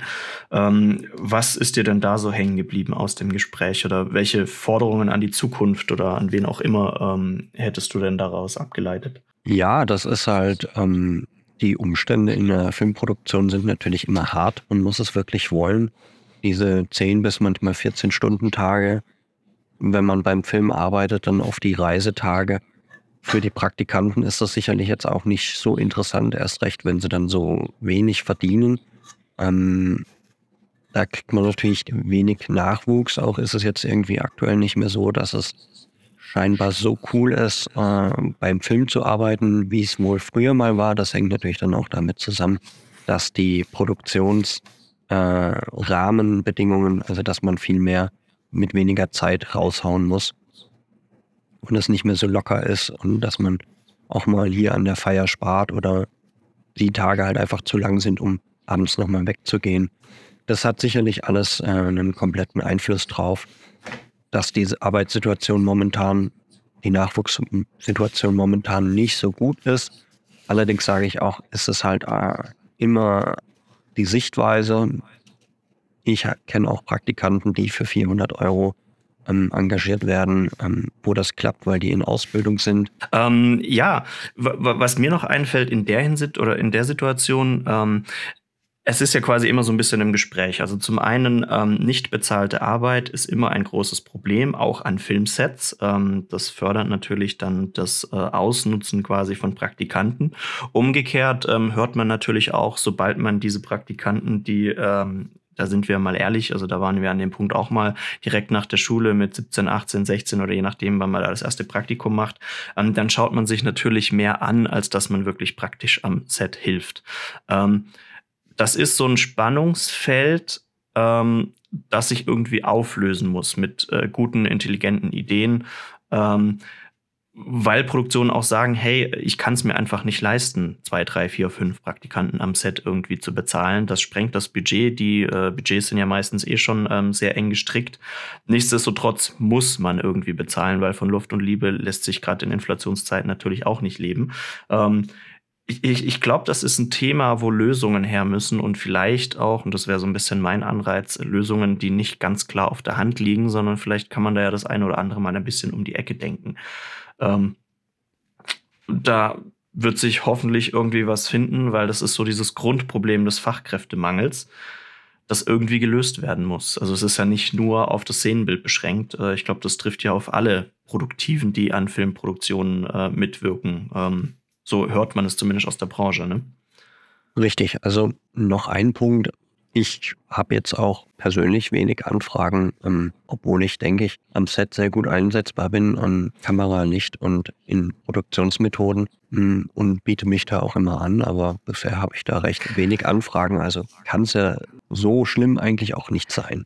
Das ist ein guter Punkt, den du da ansprichst. Ähm, diese Trennung, äh, also ich, wir haben schon oft drüber gesprochen, aber für äh, die Zuhörer noch mal ein bisschen geschildert, diese Trennung in Werbefilm und szenischer Film, der irgendwie stattfindet in Deutschland. Also es ist äh, so, dass man entweder den Karriereweg einschlägt, äh, man macht sich irgendwie selbstständig, hasselt als One-Man-Show sich irgendwie in eine Werbefilmproduktion, holt Leute dazu und hat dann Kompetenzen in diesem Bereich. Oder, ähm, und das ist der Weg, der wohl gefordert ist, um in diesen szenischen Bereich zu kommen, äh, man muss sich äh, irgendwie als Praktikant melden, als äh, Setfahrer anfangen und sich dann langsam da hocharbeiten. Aber beides hat miteinander nicht sonderlich viel zu tun. Also vielleicht leiht man sich in der Werbebranche mal irgendwie äh, den Kameramann aus dem szenischen Bereich, aber jetzt irgendwie äh, den Produktions- äh, oder den Producer aus dem Werbefilmbereich, der hat relativ wenig Berührungspunkte mit dem szenischen Bereich. Das nimmst du auch so wahr, oder? Ja, richtig. Also ich kenne natürlich den einen oder anderen Beleuchter, die sind in den hochklassigen Werbespots unterwegs, also da, wo gute Budgets fließen, nicht so in diesen Corporate-Bereich, wo die kleinen und mittelständischen Unternehmen sind. Ähm, da machen die die Werbung und die Filme, je nachdem, wie es reinpasst. Und äh, dann gibt es eben diesen großen Corporate-Bereich, wo ja eigentlich auch sehr viel Know-how sich aufgebaut wird. Und äh, da besteht meistens wenig Berührungspunkte. Ja, also gerade in dem, was die Branche sagt, dass es an den ähm, Leuten, die wirklich anpacken, fehlt. Also weniger äh, die Produzenten oder ich sag mal die äh, hochrangigen Stellen wie der Regisseur, der Kameramann, der Oberbeleuchter und so weiter. Diese Stellen, die sind schon auch da, aber alles drunter ähm, einen ganz normalen Beleuchter oder der Kameraassistent oder irgendwie die Setleitung oder sowas. Ähm, da vielleicht einfach mal, wenn uns jemand aus dem szenischen Bereich zuhört, fragt doch einfach mal die Leute aus dem Werbefilmbereich. Äh, diese Kompetenzen bringen sie oftmals mit. Vielleicht äh, müssen sie das ein oder andere ähm, am szenischen Set dann doch noch lernen. Ähm, aber das ist eine deutlich andere Situation als irgendwie der Praktikant mit 16, 17 direkt nach der Schule. Ähm, denn die sind nicht fachfremd und die können äh, doch einiges mehr, als man ihnen aktuell vielleicht zutraut. Also da die, die, die Frage oder der, die, die Hoffnung, ähm, connectet euch doch einfach bitte zwischen diesen zwei ähm, Branchen, denn es ist eigentlich nur eine Branche. Äh, das aber nur vielleicht nur zum Fachkräftemangel. Ähm, lass uns zu dem eigentlichen Thema des Podcasts kommen, der Fundus. Der Fundus. Und das ist ja aktuell gerade wieder, ähm, wie gesagt, wir nehmen am 10.8. auf. Letzte Woche hat der SWR eine Pressemitteilung zum Fundus und zu dem Weiterverbleib des Fundus veröffentlicht. Ähm, ein ziemlich brennendes Thema wird es auch für Tanja sein. Ähm, oder wie siehst du das? Und die schreckliche Geschichte, ähm, wie wir da hingekommen sind. Ne? Genau. Vielleicht für dich, Kurt, oder ich meine, Tanja hat es ja auch schon geschildert. Was, wie wichtig ist der Fundus für die Filmregion Baden-Württemberg? Was ist Na, deine lass Einschätzung? doch erstmal kurz noch abholen für Leute, die vielleicht gar nicht so gut drin sind. Wir haben in. Baden-Baden, äh, ist, ist der Hauptstandort vom SWR, was TV angeht. TV-Studio. Ist nicht in Stuttgart, sondern in Baden-Baden. Ähm, und dazu ist natürlich dort angegliedert, war bisher ein sehr, sehr großer Lagerraum, wo alles Mögliche drin steht, von Möbeln über Kleidung, über Lampen, alles, was man braucht, um quasi einen leeren Raum so einzurichten, dass es Hotelzimmer, Büro, keine Ahnung, barockes äh, Zimmer ist ähm, und die Personen, die da drin spielen, mit Kleidung auszustatten. Das ist, gibt es drei, vier Mal in Deutschland. München ist natürlich einer, Berlin, Köln, ähm, Leipzig ist, glaube ich, auch noch einer. Beim ähm, ZDF in Mainz ist auch noch mal jemand. Genau, Oder ein, ein Mainz, ja. Fundus. Diese Lagerstätte war bisher oder war bis vor zwei Jahren noch für alle Filmschaffenden äh, im ganzen Bundesgebiet offen zugänglich. Dann wurde es äh, für die Filmschaffenden geschlossen und dann war es nur noch äh, für den SWR zugänglich. Und da der jetzt auch sehr viele Produktionen mit auch auslagert ähm, und das viele Kosten hat, schließt er den komplett, so dass diese ganzen Materialien rausgeräumt werden, abverkauft werden und wir quasi keinen Fundus mehr in Baden-Württemberg haben. Dazu vielleicht noch ergänzend. Ähm, also der, der Masterplan. Ähm, dazu vielleicht noch ergänzend. Ähm, also wir haben ja quasi, ähm, dass der SWR den Fundus schließt, hängt nicht nur damit zusammen, dass sich die Produktionswelt ändert, sagen Sie, ich komme gleich da nochmal darauf, ähm, sondern dass es ähm, ein offizieller Beschluss des Rundfunkrates war vom 10. Dezember 2021, das ist auch schon eine Weile her, ähm, dass der SWR Kosten und Flächen verringern soll. Ähm, ich meine, wir sprechen in einer Zeit darüber, wo der Rundfunk oder das öffentlich-rechtliche Fernsehen ähm, eh etwas in Verruf geraten ist, beziehungsweise äh, so ist zumindest, ähm, wenn man der Bild äh, nur glauben möchte, ähm, ne? Also da, da, ist, da wird ein Diskurs geführt, der vielleicht nicht ganz sehr objektiv ist. Ähm, heißt aber, ähm, dieser Rundfunkratsbeschluss, der wurde gefasst ähm, und es war klar, diese Fundusräumlichkeiten, ähm, insgesamt sind, äh, ist die Halle quasi 6000 Quadratmeter groß, also das ist keine kleine Halle, die man da irgendwie nebendran stehen hat, ähm, wurde gefasst, diese Halle zu verkaufen und dadurch logischerweise auch die Inhalte des Fundus irgendwohin zu überführen. Ähm, das war am Anfang so ein bisschen der Plan. Ähm, ich weiß nicht, äh, Kurt, soll ich da mal einen kurzen zeitlichen Umriss geben für, für, für ähm, unsere Zuschauer. Also sagen wir es mal so. Ähm, das war der Startschuss äh, für den SWR, da natürlich eine Lösung zu finden. Also wenn der äh, Rundfunkrat das beschließt, dann ähm, heißt das für den SWR, okay, was machen wir damit? Also wir müssen den SWR oder den, den, den, die Halle loswerden gewissermaßen. Wir müssen sie verkaufen, dadurch wieder Gelder einspielen, die wir anderweitig verwenden können. Das ist ja erstmal ja, ich, ich sag mal, wirtschaftliches Handeln ähm, und vollkommen in Ordnung. Also ich meine, der SWR und alle öffentlich-rechtlichen Fernsehanstalten sind natürlich gebührenfinanziert, also gewissermaßen auch von uns äh, mitfinanziert. Und da einen Ansatz mit reinzubringen, zu sagen, hey, das Geld oder das Kapital, das wir haben, irgendwie sinnvoll einsetzen, ich glaube, das ist erstmal im Interesse aller. Ähm, was man aber gemerkt hat, ist, äh, 2021 ist jetzt natürlich auch schon eine ganze Weile her, ähm, gerade von uns aus der, äh, der filmschaffenden Szene hier aus Baden-Württemberg, dass der SWR natürlich nicht ganz so offen und transparent ähm, kommuniziert hat zu diesem Thema, wie es eventuell von unserer Seite aus gewünscht worden wäre. Sprich, ähm, wenn man jetzt quasi diese Aufgabe bekommen hat, man muss diesen Fundus loswerden, ähm, man muss auch schauen, was mit den Gegenständen im Fundus passiert, ähm, dann wäre es natürlich vielleicht die erste logische Konsequenz gewesen, zu sagen, hey, äh, wir sind öffentlich-rechtlich finanziert, liebe Filmschaffenden hier vor Ort, äh, wir können das quasi finanziell nicht weitertragen. Wie sieht das denn bei euch aus? Gibt es da von eurer Seite aus irgendwelche Angebote? Wir können jetzt äh, zum aktuellen Stand sagen, dass es so offen und transparent zu keinem Zeitpunkt leider passiert. Also es gab wohl Gespräche mit äh, privaten Unternehmern, ähm, die aber, so wie es aussieht, leider keine Früchte getragen haben. Sprich, ähm, da ist nichts rausgekommen. Kein einzelner Investor hat das Ding übernommen mhm. vor Ort und würde das weiter betreiben. An wen hätte sich denn jetzt äh, der SWR wenden sollen, deiner Meinung nach? Also ich meine, ähm, die Filmwirtschaft Baden-Württemberg ist natürlich jetzt nicht die größte in Deutschland. Äh, da wirst du wahrscheinlich in Köln, Berlin und München deutlich äh, größere und potentere Ansprechpartner finden. Trotzdem gibt es die in Baden-Württemberg. Also ähm, zum einen ist ähm, die MFG als Förderung äh, nicht nur Förderer, sondern auch äh, großer Netzwerkpartner. Ähm, da angeschlossen sind ja zum Beispiel auch die Filmcommissions, die wiederum sehr gut in ihren Regionen vernetzt sind.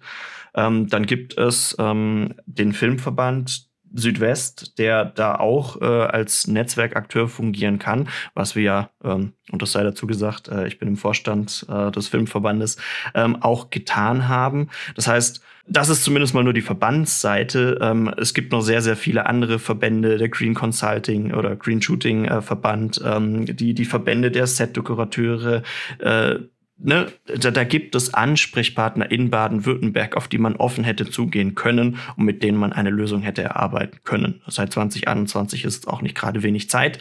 Ähm, man hätte das tun können, sag ich mal so. Und wie ist da jetzt der aktuelle Stand mit dem Fundus? Hast du da auch Informationen aus dem Verband heraus?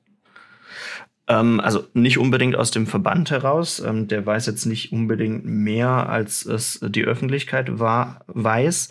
Ähm, du hattest ja im Prinzip damals auch zum Interview mit Tanja noch einen komplett anderen Stand. Da sei dazu gesagt, dadurch, dass diese offene und transparente Kommunikation nach außen hin nie stattgefunden hat und dass man versucht hat, irgendwie einen äh, Privatinvestor zu finden und dann natürlich auch preislich irgendwelche Absprachen treffen wollte, äh, die nicht nach außen geraten sollten, so ist zumindest die Vermutung, ähm, war man dann natürlich immer so ein bisschen auf, ah, kennst du jemanden beim SWR, was weiß denn der? Ähm, also es, es ist viel so Durchstecherei gewesen, stille Post und man wusste nie wirklich, wie dann die aktuelle Situation ist. Dadurch äh, konntest du quasi zu dem Zeitpunkt mit dem Interview mit Tanja gar nicht wissen, was denn jetzt wirklich aktuell Phase ist. Ähm, gewissermaßen wissen wir es aktuell immer noch nicht. Ähm, ich werde mich jetzt gleich auch ein bisschen auf die äh, offizielle Stellungnahme oder Pressemitteilung des SWRs beziehen wie es denn mit dem Fundus weitergeht oder welche Möglichkeiten es da gibt. Stand aktuell ist nach äh, der, ähm, der Pressemitteilung, die ich schon erwähnt hatte, ähm, von letzter Woche vom 21.07.2023, dass der SWR niemanden gefunden hat, ähm, der diesen Fundus in der Halle in Baden-Baden weiterführen möchte und sie deswegen die Halle bis Ende des Jahres, das war ja eh immer schon geplant, verkaufen möchten und ähm, es ist jetzt wohl aktuell so, dass es eine Interessenliste gibt, auf die man sich eintragen lassen kann, ähm, um die Fundusinhalte zu verkaufen. Sprich, es steht jetzt aktuell zur Debatte, wir verlieren eventuell, wenn sich niemand findet, der äh, monetär sehr potent ist und auch eine passende Lagerhalle hat in Baden-Württemberg, dass dieser Fundus ähm, leider in komplett Deutschland zerpflückt wird, verkauft wird und in die anderen Fundi aufgeht, wenn sie das denn kaufen möchten. Also das steht ja auch noch zur Debatte. Möchte kein Fundus äh, die Fundusinhalte übernehmen, kann es auch sein, und das ist natürlich all das, was wir uns nicht wünschen, dass der Fundus Inhalte über lange Jahre aufgebaut wurde, eben zerstört und vernichtet wird. Genau. Vielleicht nochmal, um klarzumachen, welchen Rolle so ein Fundus hat. Also wir sind ja in Baden-Württemberg einer der Bundesländer in Baden in Deutschland gewesen, die ganz am Anfang äh, das Green Producing, also möglichst nachhaltige Produktion, kurze Wege, nachhaltig fahren mit ähm, energiesparenden Autos ins Leben gerufen haben. Zudem äh, ist es bei uns ein bisschen, wir sind äh, quasi Vorreiter in Sachen äh, Animation, CGI und VFX. Das findet alles hier in Stuttgart und Baden-Württemberg statt. Da sind wir ganz vorne auf dem Bundesgebiet und europaweit dabei. Ähm, jede große ähm, Firma, die irgendwie Filmeffekte macht, hat meistens einen Standort hier in Baden-Württemberg. Jetzt zum Fundus. Warum ist der so wichtig? Wir haben ein Riesenproblem in Baden-Württemberg. Wir haben wahnsinnig gute Schulen für die und Ausbildungsstätten für die äh, Filmschaffenden, aber die gehen alle. Die gehen alle, weil es hier wenig gibt, ähm, wo sie dran arbeiten können. Das liegt daran, dass hier wenig Inhalte geschaffen werden. Die Inhalte werden irgendwo anders geschaffen und wenn dann Effekte und CGI dazukommen, dann kommen sie wieder zurück nach Baden-Württemberg. Aber so Drehbuchautor, Planung, Konzept drehen, ähm, die ganze Produktionslandschaft, das, was alles vor, den, vor der Post stattfindet, ist woanders. Und genau das ist das Problem. Und wenn man das natürlich jetzt aufbauen wollte, weil man vielleicht die ganzen Ausbildungs, äh, ausgebildeten Leute, die man hier hat, halten möchte, weil das ist ja auch Geld und die HDM wird staatlich bezahlt, die Filmakademie ist eine, äh, ein staatliches Unternehmen, dann haben wir an fast jeder Hochschule ähm, noch Bereiche, wo sehr viel geht. Wir haben noch Furtwang, wir haben noch Offenburg. Wir haben noch in Ulm ähm, Schulen, die da sehr viel mit digitalen Medien machen. Das sind ja alles Staatsgelder, die wir hier ausbilden und dann gehen die in andere Bundesländer und leben dort weiter. Und wenn man das aufbauen will, dann braucht man hier erstens Autoren und zweitens auch Leute, die die Filme hier umsetzen. Und die brauchen dann zwangsweise, ob mit oder ohne Virtual Stage, immer ein Fundus für Kostüme und Requisite. Und genau deswegen ist es so wichtig. Und deswegen kriegt da eigentlich eine kleine Stütze von dem, was wir hier aufbauen wollen, gerade weg. Und das ist sehr, sehr schade. Genau. Ähm, einfach weil du es auch schon richtig angesprochen hast, äh, die nächsten Fundi eben ähm, entweder in Bayern oder eben äh, beim ZDF in Mainz wären. Äh, sprich, wenn ich hier im Schwarzwald eine Produktion machen und ausstatten möchte, habe ich entweder meinen eigenen Fundus und das ist äh, halt auch nicht, äh, also nicht wirklich praktikabel als ähm, Setdekorateurin oder also hier sowas aufzubauen. Und ansonsten muss ich halt einfach das mit einkalkulieren. Also ich muss hier mit dem großen LKW nach Mainz fahren und wieder zurück, ähm, wenn ich im Schwarzwald was ausstatten möchte. Und das ist verdammt schwierig oder in Baden-Württemberg generell. Ähm, vor allem auch mit diesen ähm, Green Shooting-Regularien ähm, zu vereinbaren, die ja jetzt, äh, du hast ja schon angesprochen, auch freiwillig selbst verpflichtet sind. Die ganzen Sender, die in Deutschland äh, Dinge produzieren, sogar die Streaming-Anbieter haben sich dazu ja committed, das zu tun. Ähm, und wenn ich jetzt als Filmproduktion ähm, denen was anbieten möchte, dann muss ich mich dem quasi auch ähm, fügen. Gott sei Dank.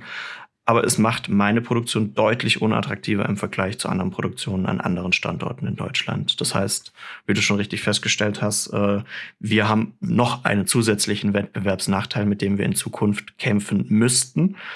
Ähm, und das ist richtig, richtig problematisch. Genau. Und weiß nicht, Daniel, was können wir denn dagegen tun? Was ist denn der, der Masterplan von unserer Seite oder von den ähm, Szenebildausstattern vom Filmverband? Also wir haben ja quasi vom Filmverband ähm, das erstmal, also wir nehmen das Ganze quasi seit 2021 wahr und müssen auch ehrlich gesagt sagen, ähm, das ist ja auch vollkommen in Ordnung. Also wenn der SWR quasi äh, über die Rundfunkräte zu dem Ergebnis kommt, dass hier Kosten eingespart werden müssen, dann ist das vollkommen in Ordnung. Da wollen wir erstmal überhaupt nichts dagegen sagen. Was uns von Anfang an wichtig war, ist, dass diese Fundus-Inhalte, die über lange Jahre gewachsen sind, also Tanja hat es ja auch im Interview mal angesprochen, was da für Schätze drin sind, ähm, nicht einfach in alle Himmels äh, Richtungen irgendwie da, da, davon fliegen oder gar vernichtet werden, sondern dass wir die hier in Baden-Württemberg erhalten können. Das heißt, wir haben ähm, vom Filmverband eine Petition gestartet, das ist jetzt auch schon ein paar mehrere Monate her, um quasi diesen Verkaufs Prozess, der damals akut war. Also damals waren die Gerüchte eben da, dass bestimmte Fundi schon verkauft wurden, dass die jetzt äh, ziemlich akut auch vernichtet werden sollen und so weiter, auch erstmal zu stoppen. Das haben wir durch die Aufmerksamkeit, durch die, die durch oder die wir durch die Petition bekommen haben, konnten wir diesen Vorgang, so wirkt es, erstmal stoppen.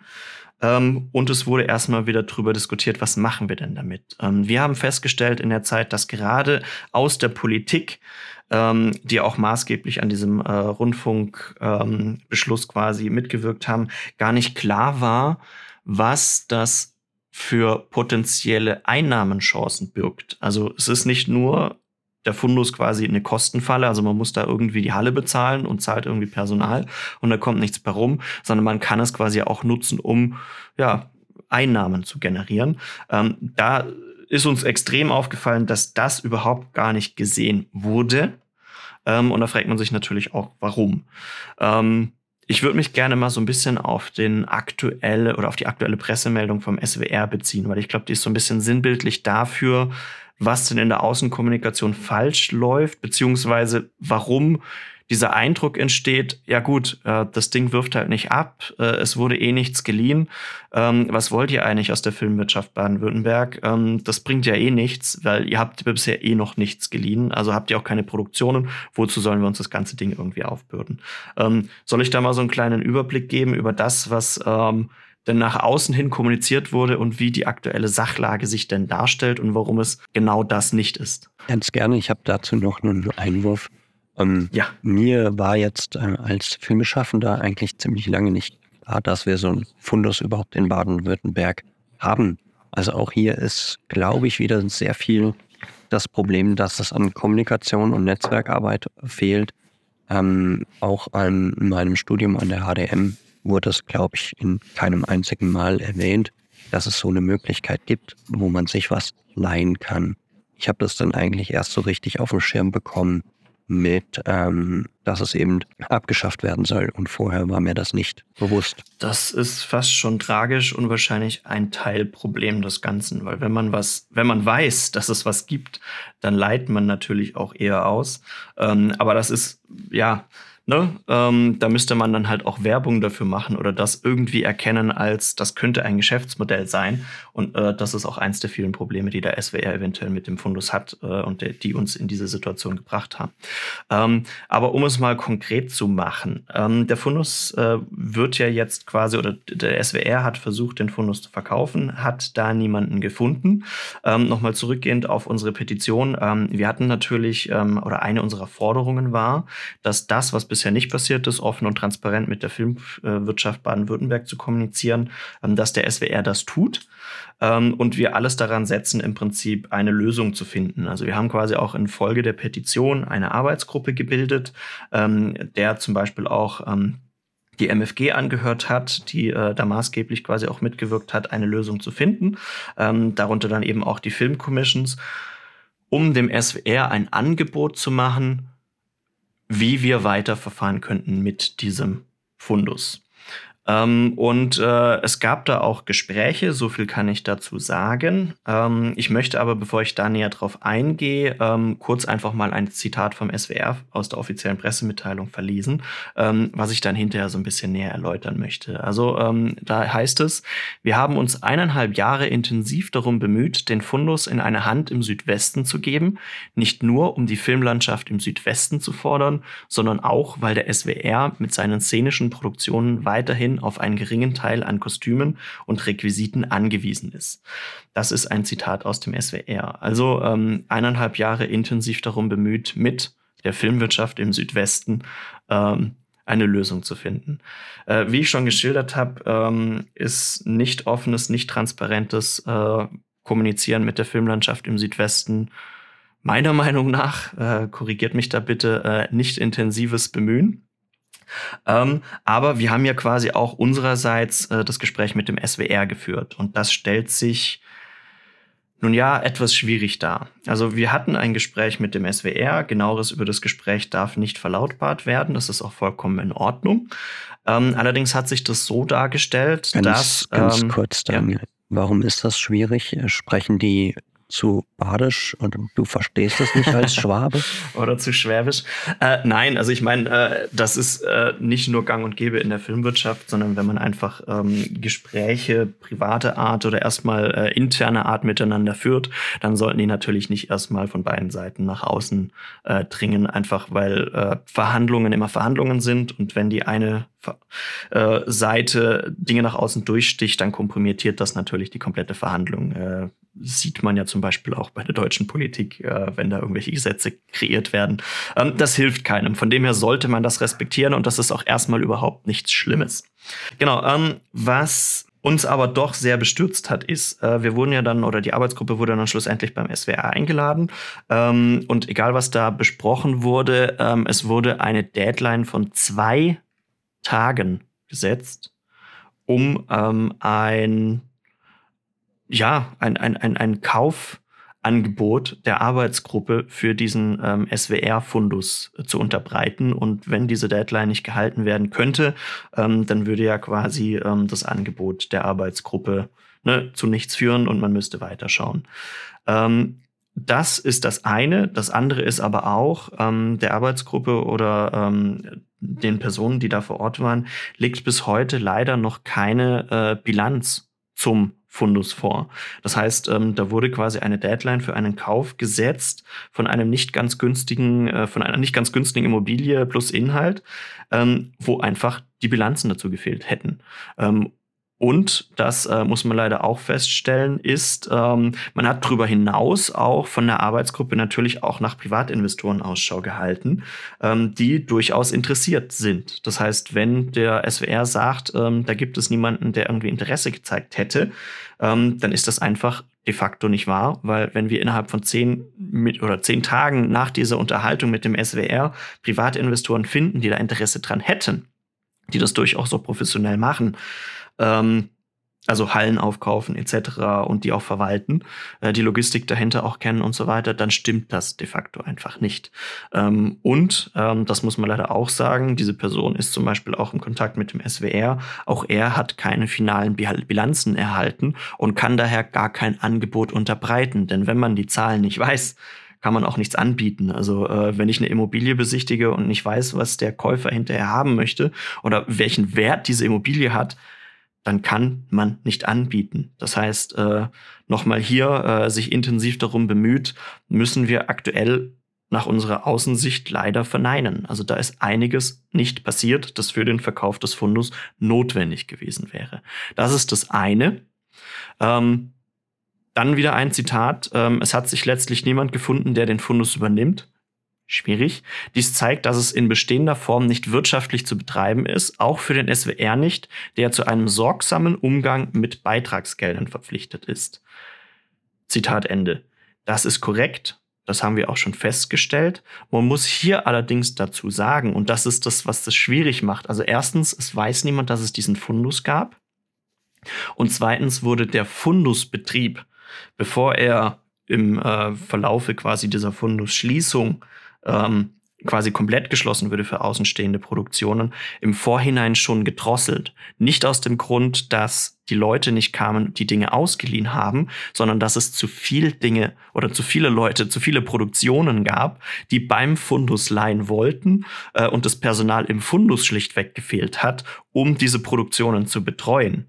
Ähm, wir haben Quellen ähm, vom SWR, die dann sagen, man hat das dann zur Geschäftsleitung ähm, vorgetragen und die Reaktion der Geschäftsleitung darauf war dann eben, den Fundusbetrieb, äh, wie eben äh, passiert ist, komplett einzustellen, statt Personal im Fundus aufzustocken und das Ganze dann schlussendlich wirtschaftlich zu machen.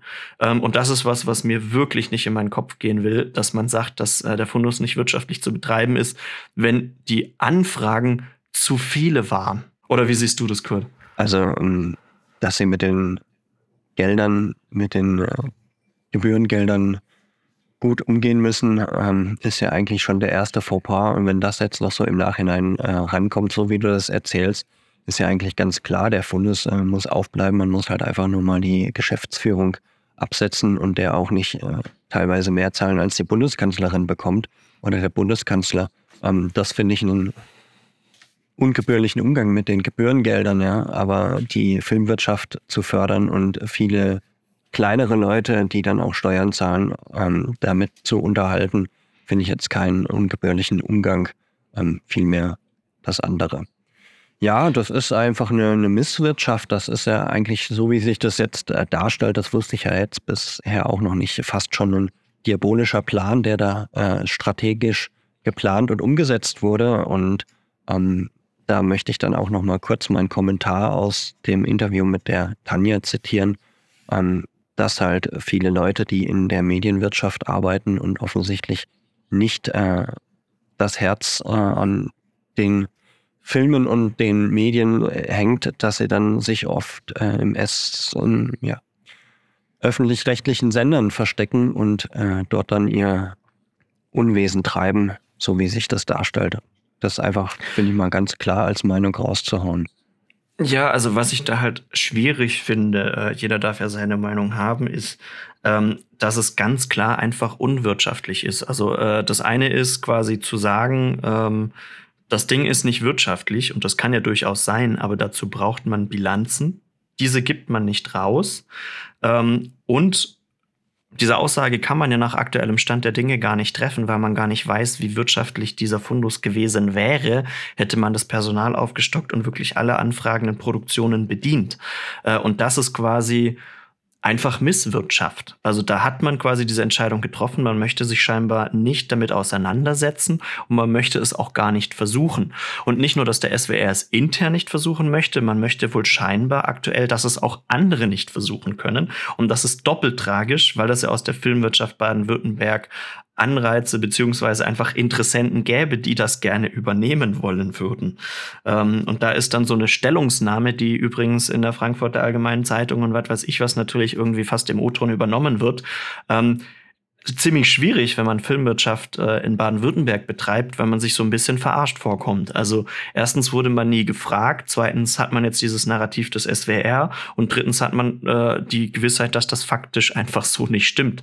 Ähm, das ist natürlich schwierig, aber ähm, es gibt natürlich auch noch einen anderen Punkt. Ähm, der SWR begründet ja quasi äh, nicht nur, dass zu wenig ausgeliehen wurde, ähm, die Schließung des Fundus, sondern eben auch, und das ist ja auch was, was im Gespräch mit Tanja angesprochen wurde, ähm, zum Teil die Virtual Production. Also konkret sagt er da, äh, die Entnahmen waren in den vergangenen Jahren deutlich zurückgegangen. Dieser Trend wird sich durch den digitalen Wandel weiter verstärken.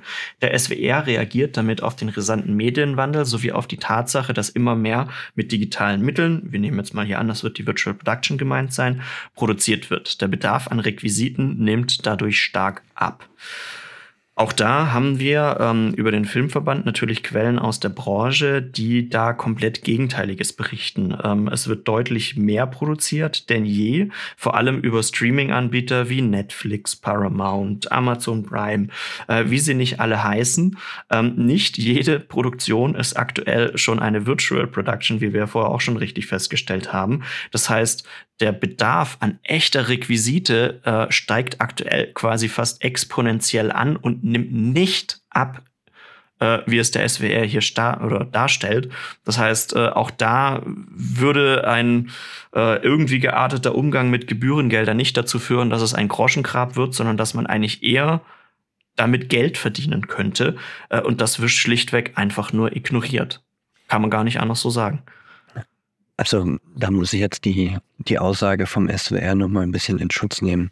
Vermutlich hat er schon recht, dass der Bedarf äh, damit schon abnimmt, äh, wenn man jetzt eine einzelne Produktion betrachtet.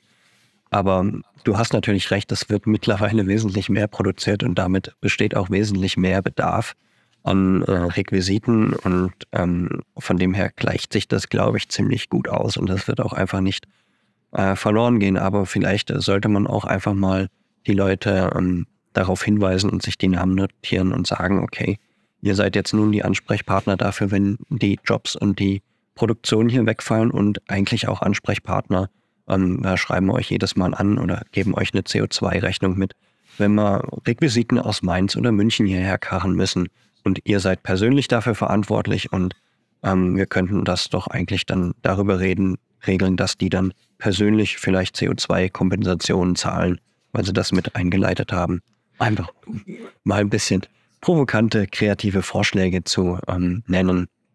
Ja, äh, du, du hast es gerade richtig angesprochen. Ich meine, der Fachkräfte oder das, äh, das äh, Personalproblem ist ja noch so ein weiteres. Äh, es wird quasi auch in der offiziellen Pressemitteilung verlautbart, dass dadurch keine Stellen wegfallen, ähm, weil die Stellen im Fundus quasi jetzt alle ähm, auch in Richtung Rente sind ähm, und dadurch quasi niemandem gekündigt werden muss durch diese Fundusauflösung. Ähm, das ist ja quasi auch irgendwie an Dreistigkeit kaum zu über überbieten. Ähm, erstens, äh, die Stelle fällt natürlich weg, es wird ja kein weiterer eingestellt und dadurch, dass der Fundus geschlossen wird, fallen natürlich Jobs für Kreative in Baden-Württemberg weg. Ähm, wenn man sich natürlich nur intern den SWR anschaut, dann mag das vielleicht richtig sein, ähm, aber über den Tellerrand hinaus geguckt von Baden-Baden äh, ist das natürlich eine riesengroße Katastrophe für alle Leute, die irgendwie mit dem Fundus zu tun hatten und dadurch irgendwie Produktion ausgestattet hatten. Ja, also so wie sich das äh, ein bisschen, finde ich, abzeichnet, äh, sind da ja natürlich wahrscheinlich Vorabsprachen gefallen, ein bisschen Vetternesswirtschaft, weil das klingt ja schon sehr danach, dass man hier auch gar nichts an Produktion fördern oder haben will. Und da muss ja irgendwas äh, verlautet sein, weil wenn ich jetzt überlege, ich bin ähm, Chef vom SWR oder Chefin vom SWR ne, oder habe da eine Führungsposition, die da mit drüber entscheidet. Ähm, warum will ich das denn vermeiden, dass hier weitere Produktionen stattfinden und warum mache ich denn so, ein, so eine Strategie? Äh, da muss ich ja persönlich was davon haben, äh, was mir jemand anderes ähm, aus einem anderen Standpunkt, aus einem anderen Bundesland oder auf Bundesebene verspricht, dass ich was davon habe, wenn ich das so mache. Ja, also alles andere macht für mich ja keinen Sinn hat ja keiner da, eigentlich Interesse dran, seinen Job schlecht zu machen, was man hier. Naja, also ich, ich finde schon, dass es noch eine andere Begründung gibt, die macht das Ganze aber nicht besser, sondern nur noch deutlich trauriger. Ähm, es kann natürlich durchaus sein, dass der SWR und die beteiligten äh, Mitarbeiter an dieser Fundusauflösung das einfach nicht sehen. Also, dass sie so entkoppelt von der Branche sind, dass sie wirklich reinen Gewissens zu diesen Schlüssen kommen. Ähm, und das, wie gesagt, macht es nicht besser, sondern ist quasi noch, noch viel, viel schlimmer. Ähm, und da kann ich nur sagen, wenn das der Fall sein sollte, dann hier bitte der Aufruf. Warum ist die Kommunikation in Baden-Württemberg, das SWR, und es zeigt sich nicht nur an diesem Beispiel, sondern an vielen, vielen anderen auch, so verdammt schlecht mit der restlichen Filmwirtschaft? Das kann heutzutage in einer digitalen Gesellschaft eigentlich nicht mehr sein, dass das so entkoppelt ist, dieses öffentlich-rechtliche Sendertun des SWR mit der restlichen Wirtschaft vor Ort. Das macht keinen Sinn. Ähm, ich meine, unser Podcast und wir, wir stehen schon seit Anbeginn dafür, gemeinsam wird alles besser. Es wird nicht immer einfacher, aber es wird sinnvoller und es wird, also da entstehen einfach Mehrwerte. Und wenn das der Fall sein sollte, dann mein Statement dafür, bitte mehr Kommunikation miteinander. Denn das, was aktuell passiert mit dem Fundus, das schadet. Das schadet auch auf lange Sicht dem SWR. Ähm, das möchte man vielleicht einfach nur aktuell nicht sehen. Ähm, du hast angesprochen, ähm, diese Situation sieht aktuell gerade nicht sonderlich besser aus, als du es äh, mit in Tanjas Interview dargestellt hast, dass schon alles weg ist. Es ist aktuell noch nicht alles weg, aber es ist geplant, es zu verkaufen. Wenn man jetzt hier Zuschauer, äh, Zuhörer ist und sich fragt, was kann man denn jetzt aktuell noch machen? Ähm, diese Liste gibt es, um Dinge zu verkaufen. Wie der Verkauf dann schlussendlich nachher stattfindet, der wird wahrscheinlich genauso intransparent stattfinden, wie es bisher in der Kommunikation mit uns war. Ähm, trotzdem kann man natürlich noch auf diese Missstände Aufmerksamkeit machen. Und äh, aktuell bitten wir da auch aktiv drum. Ähm, wer äh, in dem Bereich tätig ist, darf sich sehr, sehr gerne äh, mit ein bisschen Fakten, mit ein bisschen Wissen bei den Medienvertretern der Parteien in Baden-Württemberg melden darf sich bei den äh, Derafila äh, Rundfunkräten beim SWR melden. Da mal eine E-Mail eine hinschreiben, vielleicht sogar einen analogen Brief, äh, einfach mal anrufen oder vielleicht mal um ein Gespräch bitten. Ähm, das hilft, glaube ich, aktuell, weil wir einfach wahrnehmen, es ist sehr, sehr viel Fehlinformation unterwegs und manche beschäftigen sich schlichtweg einfach nicht damit. Und hier wird sehr, sehr viel durch äh, Gebührengelder aufgebautes Kapital gerade mit dem Arsch eingerissen, äh, um es etwas flapsig zu formulieren. Äh, der Ausdruck sei mir verziehen. Ähm, und das sollte, so gut es geht, noch aufgehalten werden. Ähm, ich gehe stark davon aus, sehr, sehr viele Filmschaffende hören diesen Podcast ihr habt's in der Hand, äh, unterstützt uns, um das Ding auf letzter Sekunde noch umzureißen. Das wäre mein Wunsch. Das wäre natürlich klasse, wenn wir da noch irgendwie eine Lösung finden, einen, äh, einen Umschwung finden und ähm, dann können wir hier auch, glaube ich, alle zusammen ein bisschen besser arbeiten. Ja. Ich glaube, Daniel, dann sind wir heute durch mit unserem Thema. Ja, der Fundus. Äh, kein schönes Thema, aber es musste angesprochen werden. Ne? Äh, wir werden euch wahrscheinlich auch auf dem Laufenden halten. Ähm, eventuell werden wir da auch noch Interviews zu führen. Ähm, mit Betroffenen, äh, mit Leuten, die beim SWR da dann, dann eventuell auch das ein oder andere mitbekommen haben. Äh, dazu dann Näheres mehr in den weiteren Podcast-Folgen. Und dazu vielleicht noch zwei Anmerkungen. Ähm, wir versuchen natürlich hier stetig unsere Folgen rauszuhauen. Wenn es also jemanden gibt, der Lust hat, Podcasts zu schneiden und uns unterstützen will, gerne bei uns melden. Dann können wir hier auch noch mehr äh, produzieren und mehr raushauen. Und ähm, generell, wenn jemand Interesse hat, sich in der Filmwirtschaft Baden-Württemberg zu engagieren oder zu verconnecten, dann kommt doch einfach mal beim Filmverband vorbei, bei einem genau. der vielen Filmstammtische, die wir haben. Oder sprecht uns drauf an. Oder wird einfach erstmal Mitglied beim PIM-Verband äh, Südwest. Ähm, denn äh, vieles, was ich heute erwähnt habe, ähm, äh, was in Richtung Fundus angeht und auch den politischen Kontakten und man muss sich einfach dafür einsetzen, dass unsere, äh, unsere Art des Arbeitens irgendwie erhalten bleibt und wer da äh, verspürt, dass er sich da einbringen möchte, ist da natürlich äh, herzlich äh, beim Filmverband aufgenommen. Genau. Äh, trotzdem, ähm, auch wir haben einen Podcast. Ähm, folgt uns gerne weiterhin. Ähm, wir sind noch nicht so wirklich auf Social Media aktiv. Das wird demnächst kommen. Ähm, aber liked trotzdem die Folge, folgt uns auf äh, den verschiedenen Podcast-Plattformen, teilt es äh, in eurer Community. Ähm, wir wollen weiterhin Informationen in die breite Masse bringen, um uns generell ähm, weiterzubilden. Wenn euch das gefällt, ähm, könnt ihr auch auf Patreon uns unterstützen. Ähm, schreibt uns, was ihr euch wünschen würdet. Gebt uns Feedback. Wir sind da offen für alles. Ähm, wir freuen uns auf jeden Fall auf euren Input. Vielen, vielen Dank. Genau. Und damit tschüss. Bis zum nächsten Mal. Bis dann.